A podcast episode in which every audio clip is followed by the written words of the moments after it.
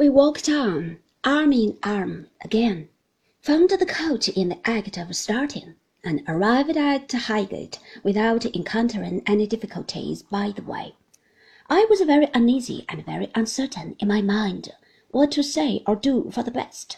So was Traddles, evidently. Mr. Micawber was for the most part plunged into deep gloom. He occasionally made an attempt to smarten himself and hum the fag end of a tune, but his relapses into profound melancholy were only made the more impressive by the mockery of a hat exceedingly on one side, and a shirt collar pulled up to his eyes. We went to my aunt's house rather than to mine, because of Dora's not being well. My aunt presented herself on being sent for, and I welcomed Mr. Micawber with gracious cordiality. Mr. Micawber kissed her hand, retired to the window, and pulling out his pocket handkerchief, had a mental wrestle with himself. Mr. Dick was at home.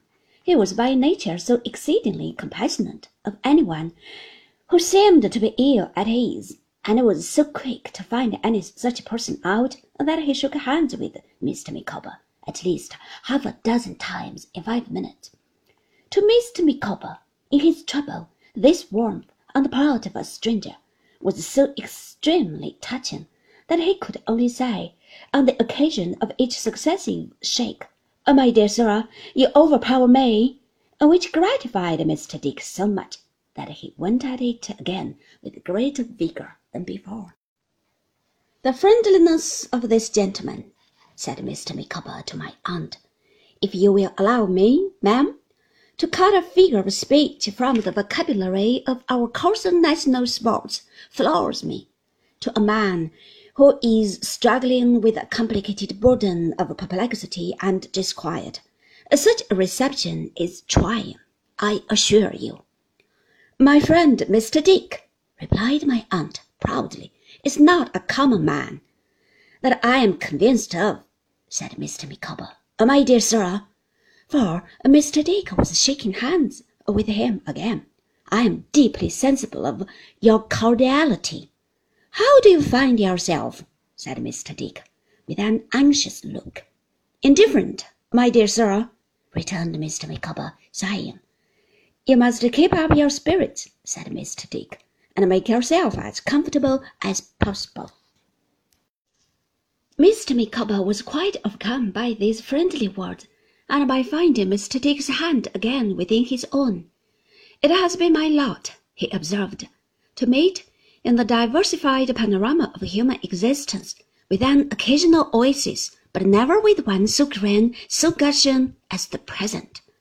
At another time, I should have been amused by this but I felt that we were all constrained and uneasy, and I watched Mr. Micawber so anxiously, in his vacillations between an evident disposition to reveal something and a counter disposition to reveal nothing, that I was in a perfect fever. Traddles, sitting on the edge of his chair, with his eyes wide open, and his hair more emphatically erect than ever, stared by turns at the ground and at Mr. Micawber without so much as attempting to put in a word. My aunt, though I saw that her shrewdest observation was concentrated on her new guest, had more useful possession of her wits than either of us, for she held him in conversation, and made it necessary for him to talk, whether he liked it or not. You are a very old friend of my nephew's, Mr. Micawber, said my aunt. I wish I had had the pleasure of seeing you before." "Madam," returned Mr. Micawber, "I wish I had had the honour of knowing you at an earlier period. I was not always the wreck you at present behold." "I hope Mrs. Micawber and your family are well, sir," said my aunt. Mr. Micawber inclined his head. "They are as well, ma'am he desperately observed after a pause, as aliens and outcasts can ever hope to be. Lord bless you, sir! exclaimed my aunt in her abrupt way. What are you talking about? The subsistence of my family, ma'am, returned Mr. Micawber, trembles in the balance My employer